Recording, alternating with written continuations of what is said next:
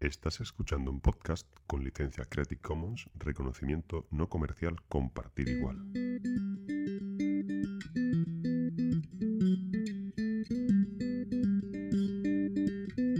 Esta semana, más tarde que nunca. Las calores.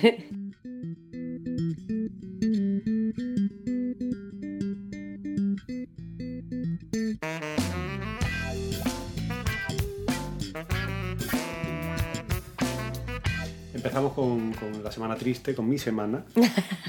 Sí, ya esto ya, cosa Ya te has ganado que tus Mira, sí, sí, noticias. no, las mías también son tristes, según nuestros No, no, amigos no, de, la- la mía- la mía- la de Twitter triste. somos. O sea, en, en vez de limitarme a. o sea, eh, he ido cogiendo las noticias que se han ido produciendo a lo largo de la semana y han ido evolucionando. Eh, el tema Bankia es uno de los, de los temas que, que empezó a principio de semana. Eh, Rodrigo Rato que dejaba la, la entidad para evitar cualquier mm, que se pudiera influir eh, o que se pudiera malinterpretar al- algún mo- movimiento por parte del gobierno en favor de Bankia y demás, ¿no? Y, eh, y nada, pues directamente este hombre se desvincula. Hay una cosa que yo no entiendo es que este hombre no sé si es que anuncia o propone a su sucesor. O sea, yo no entiendo que un tío que... eh, alguien que hace mal su trabajo y provoca que una entidad Nombre mal, después. nombre al que va a venir después. O sea, si ya sabías tú que este En iba a teoría, mejor ¿no? que tú. El banque no tiene socios, o no tendrían que ser ellos los que No lo sé, en- cogieran. en teoría si el Estado español interviene Bankia, creo que tiene que ser el Estado español quien decide quién No, manda. pero eso fue después. Él anunció que se iba, después ya salió la noticia de que se nacionalizaba, vamos. En cualquier caso, a mí lo que me parece curioso es que alguien que, que la fastidia sea el que propone la solución. Es una cosa que no termino de entender nunca. El tema está en que eh, se prevén ayuda, eh, se preveían ayuda en principio en forma de cocos, que era una especie de bonos convertibles y demás, por valor de 8.000 millones de euros. Eso es lo que se decía a principio de semana. Eh, el gobierno se apresuró en decir que no, que no, que esas cosas no se iban a hacer. Eh, Bruselas pidió que, se dieran explicaciones por si ese tipo de ayuda eh, que se iban a que se barajaba que se pudieran dar si fueran ilegales dentro del marco de, la competencia ¿no? de las leyes de competencia dentro de la, de la zona europea entonces pues nada se han llegado incluso a pedir auditoría externa del, del sistema bancario español ¿no? porque parece que encima nos estamos auditando nosotros diciendo somos estupendos cosa que tampoco me parece demasiado, demasiado de sentido. El tema está en que eh, Bruselas sigue apretándonos los tornillos diciendo que tenemos que llegar a, un nivel de déficit del 3%, eh, que se podría llegar a conseguir incluso en 2014, pero no sé si es que nos quieren obligar o no nos quieren dar un año más para, para intentar ajustarnos a esos niveles de, de déficit. Eh, hay que sanear el sistema bancario, hay que evitar que las comunidades autónomas gasten más de lo que, de lo que quieran gastar, es decir, que, que se, que cumplan lo- los requisitos que se, le han, que se le han pedido. Y todo esto, digamos, a principio de semana, el ministro de, de Hacienda, de Guindo, desmin- o sea, de, o sea, de- de Economía, desmentía que, que Bankia fuese a ser intervenida o que fuese a ser nacionalizada. Es decir, aquí estábamos, que se trataba de un cambio de presidencia. ¿no? O sea, todo esto era, o sea, negando la mayor, negando el evidente eh, Como- el lunes, ¿no? como- No, no, no, esto no va. O sea, mientras tanto, en otro lugar de, España, el señor Artur Mas pues aprovechaba para decir, bueno, pues eh, Bankia se va a pique, si hubiera sido un banco catalán. Creo que ese tipo de discursos en este momento y en la situación en la que nos encontramos son discursos que no van a ningún sitio. Entonces, bueno, pues aquí, a, pesar de, que el mar esté revuelto, siempre hay gente que intenta, que intenta desviar un poco la atención, pues yo entiendo que eso es, que eso es desviar la atención. Eh, Yo creo que sacar cacho. bueno, eh, yo creo que en general, o sea, yo creo que nadie debería abrir la boca porque en general no creo que se salve ningún banco ni ninguna caja de España, no creo que se salve ninguno, todos tienen parte de culpa de, de la situación en la que nos encontramos y, y yo creo que todo el mundo, digamos, que en todo caso debería callar. Eh, ¿Qué es lo que pasa al final? Bueno, pues al final Bankia se nacionaliza, eh, la capi- eh, el Estado español va a aportar más de un 56% de capitalización de Bankia, lo que le va a suponer que va a tener un 45% de, la- de las acciones, cosa que no entiendo ese baile de números, pero bueno, el- al final parece que lo que van a darle son 4.465 millones, Millones de euros. de euros. O sea, 4.465 ¿Tenemos millones de eso? euros. No, no, o sea, la historia está en que en principio de semana se hablaba de 8.000 millones de euros, después decían de entre 7 y 10.000 y casualmente hemos recortado entre La siete- pregunta es, ¿ah, ¿recortan de sanidad y, Para- de, y de profesores en, dárselo en a- educación para a dárselo a Bankia? a los ricos Yo me- para dárselo me a los bancos. absurdo. No lo entiendo. Eh, y a pesar de todo esto, eh, siguen empeñados en no llamarlo nacionalización ni intervención, No. no, sé, no sé cómo lo quieren llamar, ¿no? Eh, por ahí blogs de economía que llaman a Bankia como Bankia el breve, como si fuera Sí. un rey de, de, de España. Y, bueno, y la pues, coincidencia con que el presidente se llamara Rato. Sí. La verdad es que ha durado poco más Ha de, durado poco un más rato. Este, este, este compendio de siete cajas, bancos y demás de, de España ha, ha durado menos de un año, desde Ah. que se fusionaron para formar Bankia. El tema está en que todo este dinero que se supone que el- España, que el Estado español está dando, eh, tiene que ser devuelto en un plazo de cinco años. Entonces veremos a ver qué es lo que pasa. La pregunta del millón está muy bien. Vamos a ser tontos y vamos a pensar que si el agujero que tienen es de 100.000 millones, nosotros vamos a darle 4.000. ¿Para qué? Para que se lo repartan ahora en pensiones Exacto. y en jubilaciones No va a servir para o en algo. Y dentro de cinco años, si ninguno de los bancos a los que les presten dinero o los inviertan o los mm, nacionalicen o los mm, re- reformen, como lo quieran llamar, si ninguno de ellos vuel- devuelve la pasta, ¿qué, qué es lo que va a pasar? No lo entiendo. Eh, yo creo que esto cerramos el Habrá país. más partes ¿no? de se Bankia. va- Seguiremos escuchando hablar de Bankia seguramente. No, no solo, no solo de banca. El tema está, en, por ejemplo, en, en blogs como, como el blog Salmón, lanzaban cinco preguntas que, que aprietan fuerte donde, donde duele, ¿no? Y como siempre en este tipo de blogs, lo interesante está en los comentarios. Entonces, cuando uno se pone a leer comentarios y demás, pues te encuentras preguntas como, por ejemplo, si Bankia era una entidad que estaba tan estupendamente respaldada y saneada y que tenía detrás un montón de clase política que los apoyaba, o sea, ¿cómo es que estaba tan podrido que no dura ni un año? O sea, nadie, nadie ha visto esto y nadie ha dicho nada, ni desde el Banco de España, ni desde ningún sitio. O sea, estas son cosas que no entiendo. Eh, si, si la financia, eh, o, sea, o sea, si todo va tan mal y como va, o sea, estos 10.000 millones que dicen que necesitan para tapar estos, estos huecos, para eliminar estos activos tóxicos que tienen y demás, o sea, ¿de dónde van a salir? Y van a, van a ser suficientes. O sea, ¿se le van a dar estos dineros a, a fondo perdido? ¿Va a asumir alguien alguna culpa? ¿Va, ¿Va a ir alguien a la cárcel? ¿Va... O sea, es que esto es lo que no entiendo, ¿no? Bueno, pues eh, Rajoy, mm, que está, no está, que aparece y desaparece, eh, a todo esto, digamos que eh, si tiramos un poco de, de meroteca, nos damos cuenta que no ha cumplido ninguna de las cosas que ha dicho en su programa. Ninguna. Lo dijo Rubalcaba. Y- Además, salía un vídeo en y el que. Y si tiramos de meroteca, que parece que últimamente solamente tenemos memoria para el titular del día o lo que nos están diciendo en el telediario en ese momento, si tiramos de meroteca y vemos el debate que tuvo con, Ajá, con Rubalcaba. con Rubalcaba, en el que Rubalcaba decía lo que había que hacer, pero que como lo que había que hacer era feo, pues que le iba a hacer Rajoy y tal. Eh, o sea, uno que no tuvo el valor de hacer las cosas cuando, cuando podía hacerlas, no tuvo el valor de hacerlas, y otro que dijo que no iba a hacerlas y al final las está haciendo. O sea, Rubalcaba vaticinó punto por punto todo lo que iba a hacer Sí, Rajoy. me parece- Y que no dijo. Pero me parece, me parece curioso que si, si, si algunas de ellas, al- imagino que algunas de las cosas que habrá hecho Rajoy habrá acertado, o lo veremos dentro de un año si ha acertado o no. Pero esas cosas, si, si había que hacer algún cambio, ¿por qué no se impulsaron esos cambios antes? Seguramente, pero es lo que estaban diciendo el otro día, que si espera Rajoy a acabar los cuatro años lo lleva a clarete. Bueno, pues, Porque si no los acaba, después no vuelve a salir reelegido fijo. O sea, Hombre, yo creo que está claro que, que Rajoy está haciendo toda esta serie de cosas ahora con la esperanza de que alguna de ellas salga bien y que dentro de cuatro años a la gente se le haya olvidado y lo vuelva a votar. Exacto, Yo creo que vamos si a no- tardar en olvidarlo. Sí. El tema está en que a mí lo que me parece eh, indignante es que eh, Rajoy diga que, que va a ayudar a los bancos para que no se ponga en duda la capacidad del sistema financiero español. O sea, si, si, los- si de los bancos ya no confiamos nadie, si tenemos claro que, no la, o sea, que los responsables, los culpables de toda esta situación son los bancos, ¿por qué no nos paga la hipoteca a los españoles, por ejemplo? O sea, esto no está, no está provocado por el, por el ladrillo. Que nos pague la hipoteca a los españoles, que no ponga nadie en duda nuestra capacidad de devolver un crédito. Me parece que es lo mismo. Al final de la historia, la gente tendrá sus casas pagadas, los bancos recuperarán su dinero, y yo creo que todo el mundo contento. De esta otra manera, ellos le dan el dinero a los bancos, el dinero se pierde y yo le sigo debiendo el dinero al banco. Y se supone que el hecho de que yo le siga debiendo el dinero al banco es lo que provoca la crisis en España, es lo que me están intentando vender. En fin, eh, nos van a subir el IVA, ya sabes, todas estas cositas. Sí, ya lo habíamos que- comentado. que vamos a tener por ahí. Más mentiras. En fin, que... ¿qué más?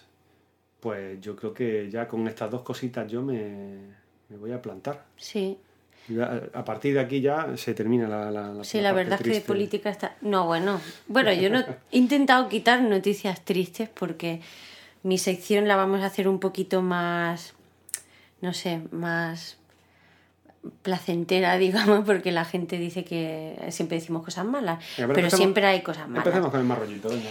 Mira, la primera que he visto es que, vamos, eh, me ha parecido interesante porque sigue con el discurso del rey, del- de, la famosa cacería que tuvo en Botswana, y es que un grupo de gente de movimiento republicano ha llevado ante la fiscalía el safari del monarca y lo ha denunciado por cohecho impropio.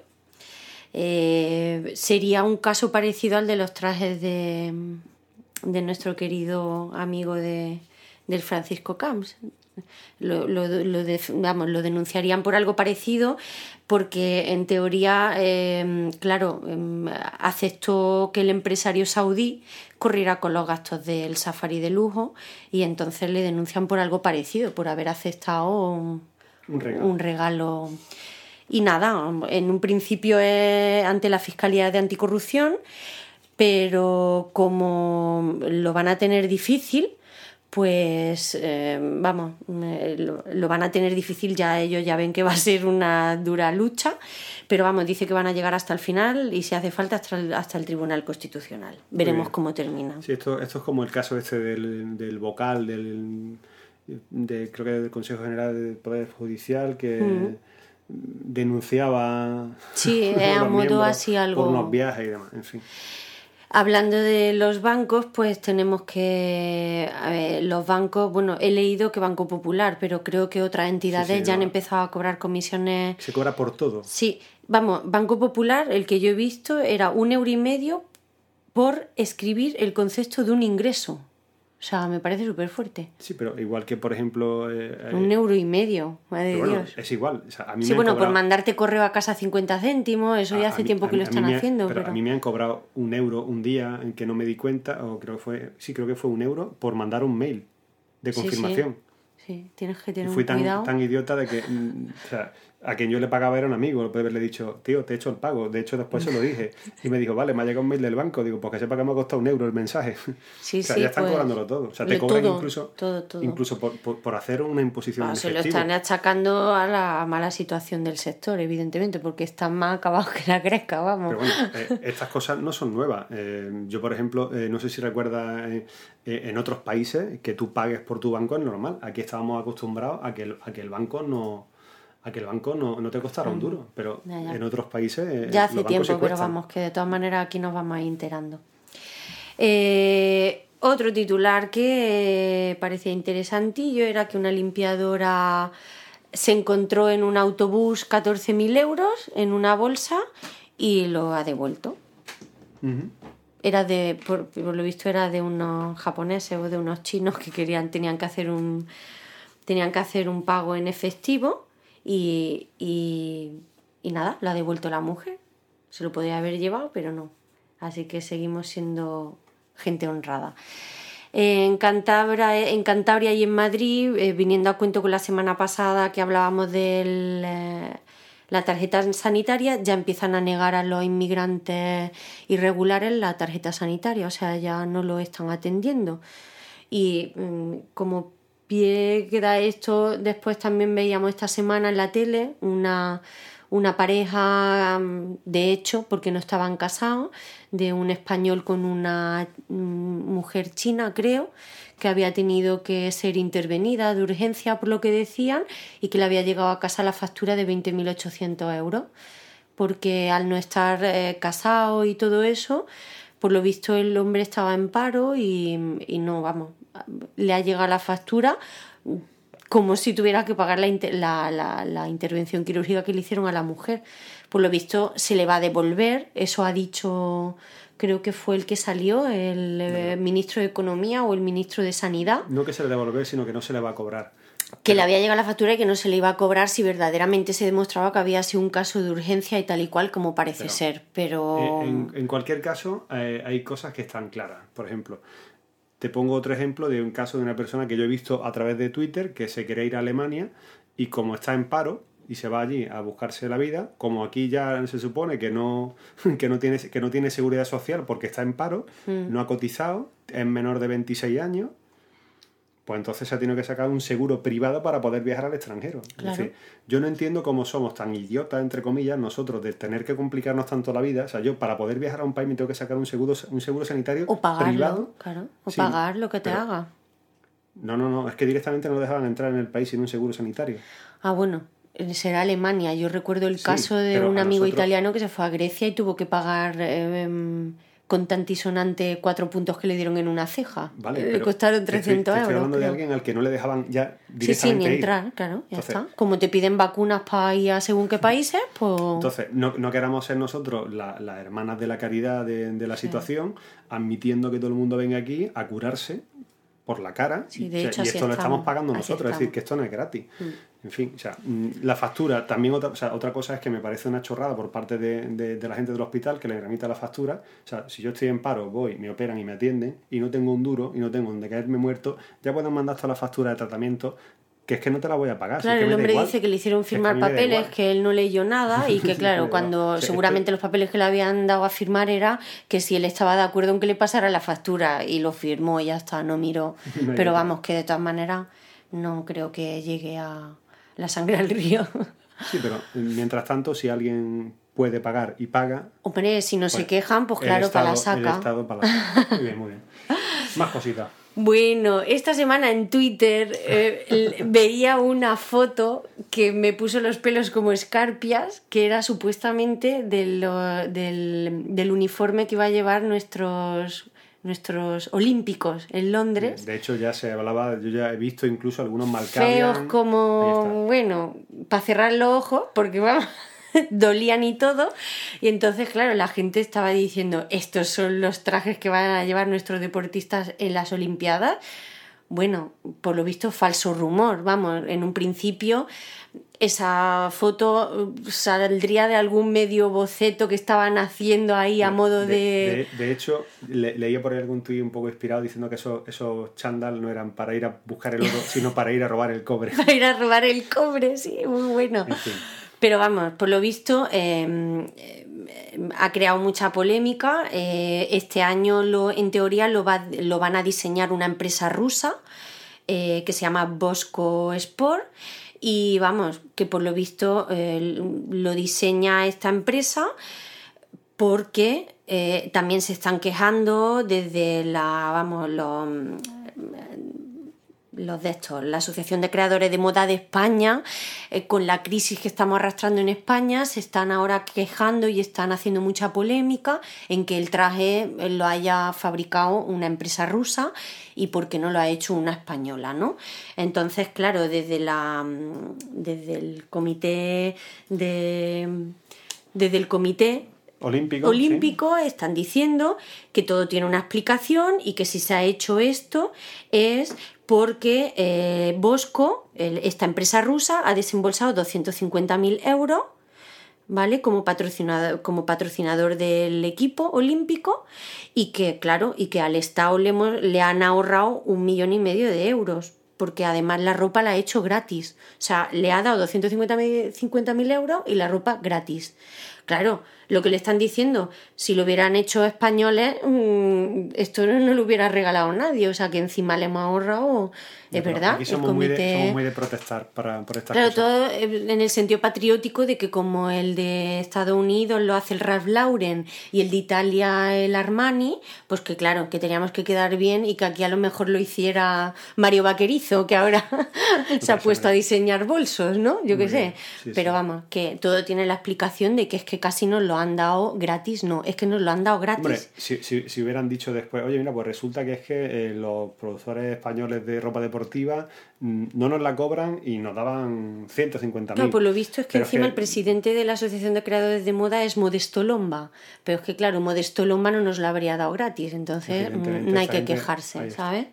Eh, mm, empezamos con el apartado de ciencia, Pero bueno, que eh, siempre al final- tenemos... Al final resulta que este chándal no es... Ah, no, no, eso, el, el final es que eso no es el chándal, o sea, que no, que no es ese, que no saben cómo se ha colado esa foto. No sabemos si ha sido un globo sonda que... No han- lo sé, dicen que no, que no tiene nada que ver con la realidad del traje. Bueno, que- aviso a todos, los, a todos los recolectores de cobre, no va a ser esta la equipación oficial de este próximo año. No, no, no, no. Ya veremos qué es lo que no. No, no, han dicho que no, vamos, que, que no, que, que no se preocupen, que no, que esas imágenes no han sido. Voy a seguir la estadística de estos Juegos Olímpicos, a ver si es en la Olimpiada la que más cobre nos lle- o sea, la que más bronce nos llevamos.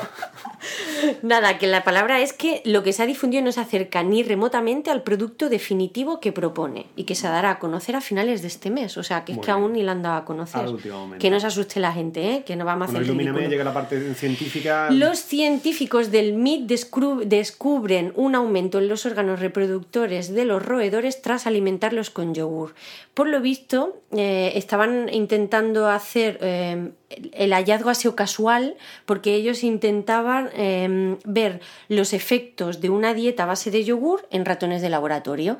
Entonces, claro, además de, de ver lo que ellos esperaban, ¿no? Pues que los animales, eh, el pelo lo tenían mucho más fuerte, más sedoso, más brillante.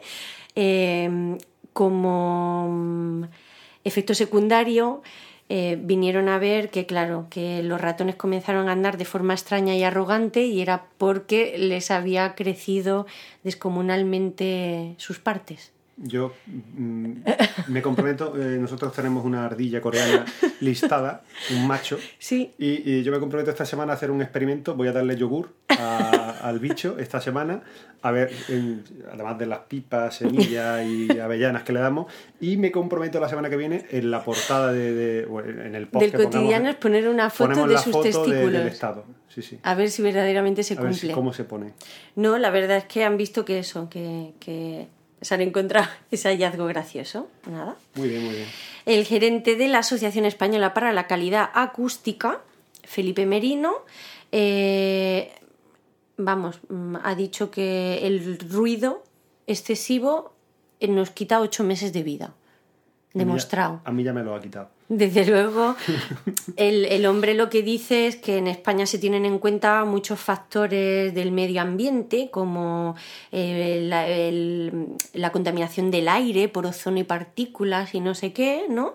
Como que tiene más peso en las administraciones y, y en cambio dice pues que en el ruido no se está teniendo mucho No, no. no se está haciendo mucho. eh, verdaderamente siempre vemos en los telediarios noticias de terrazas que, que tienen ruido y que la gente no puede dormir, que están con tratamientos depresivos y no sé Sí, qué. No solamente, no solamente son los bares los problemas, hay muchísimo En la calle, mucho, sí, mucho ruido. muchísimo. Y entonces lo que dice es que España es el segundo país más ruidoso del mundo después de Japón. Si Fíjate. fuera, si fuera porque están funcionando las fábricas a, a piñón fijo y, y por eso se hace ruido, pero es que aquí somos más de estar en la calle. Claro, pero de dice que los ruidos, los ruidos que superan los 70 decibelios provocan daño en la salud y que incluso el- el- la contaminación acústica es mucho superior, o sea, el riesgo para la salud de, de la contaminación acústica es mucho superior al tabaquismo pasivo y a esta contaminación del aire por ozono y partículas, o sea que incluso mucho más importante. Muy bien. Así que hay que descansar bien, tener poquito ruido y... Eh, Estados Unidos aprueba un reactivo para diagnosticar Alzheimer precozmente. Pero ¿qué pasa? ¿Que aquí en España no se investiga? ¿No se, hace, no se buscan estas cosas? Estamos en si crisis. no hay- a ver si va a ser que no hay presupuesto. Va a ser, va a ser.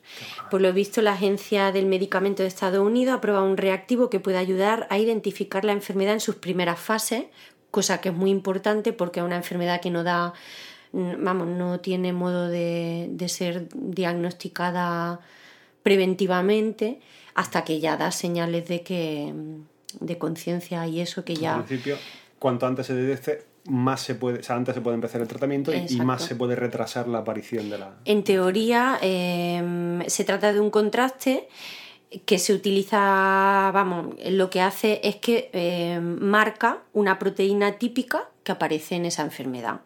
Entonces, eh, el problema es que ese producto es radioactivo y entonces, claro, tiene las típicas síntomas o, sin- o las contraindicaciones de uso de un radioactivo, Igual- igual que pero de hecho se están haciendo, se sí, sí. elimina después y- y La PET, la tomografía por emisión de positrones, ya se está haciendo en muchos sitios, pero con su... Así que nada, mm, esperemos que algún día llegue aquí y que se... Muy bien. Alumnos chinos se inyectan aminoácidos en clase para preparar la selectividad con más energía. Yo me he quedado muerta cuando he visto, eh, porque por lo visto han hecho una foto y se ha publicado en una red parecida a la Twitter, que se llama Weibo y que salía la fotito todos los nenes en, el, en, el, en la clase al, con su pupitre delante y el suero colgado encima de ellos y inyectando el aminoácido con un suero. Me queda alucinado. Aquí somos más de botellín de cerveza fresquito. Me queda alucinada. Y luego he atado cabos y es que dicen que el centro, eh, los, para prepararlos para la selectividad, le ponen esos sueros para que tengan más energía, es de aminoácidos y que dice que el centro tiene muy buena reputación porque tiene una media muy alta de estudiantes que consiguen entrar en las pruebas selectivas y es que dice que por lo visto el Estado le concede una subvención de 10 yuanes, que sería un euro con 22 por cada estudiante que se presenta al GAO-CAO, que sería la selectividad, eh, parecido a la selectividad aquí. O sea, que tiene la explicación de eso.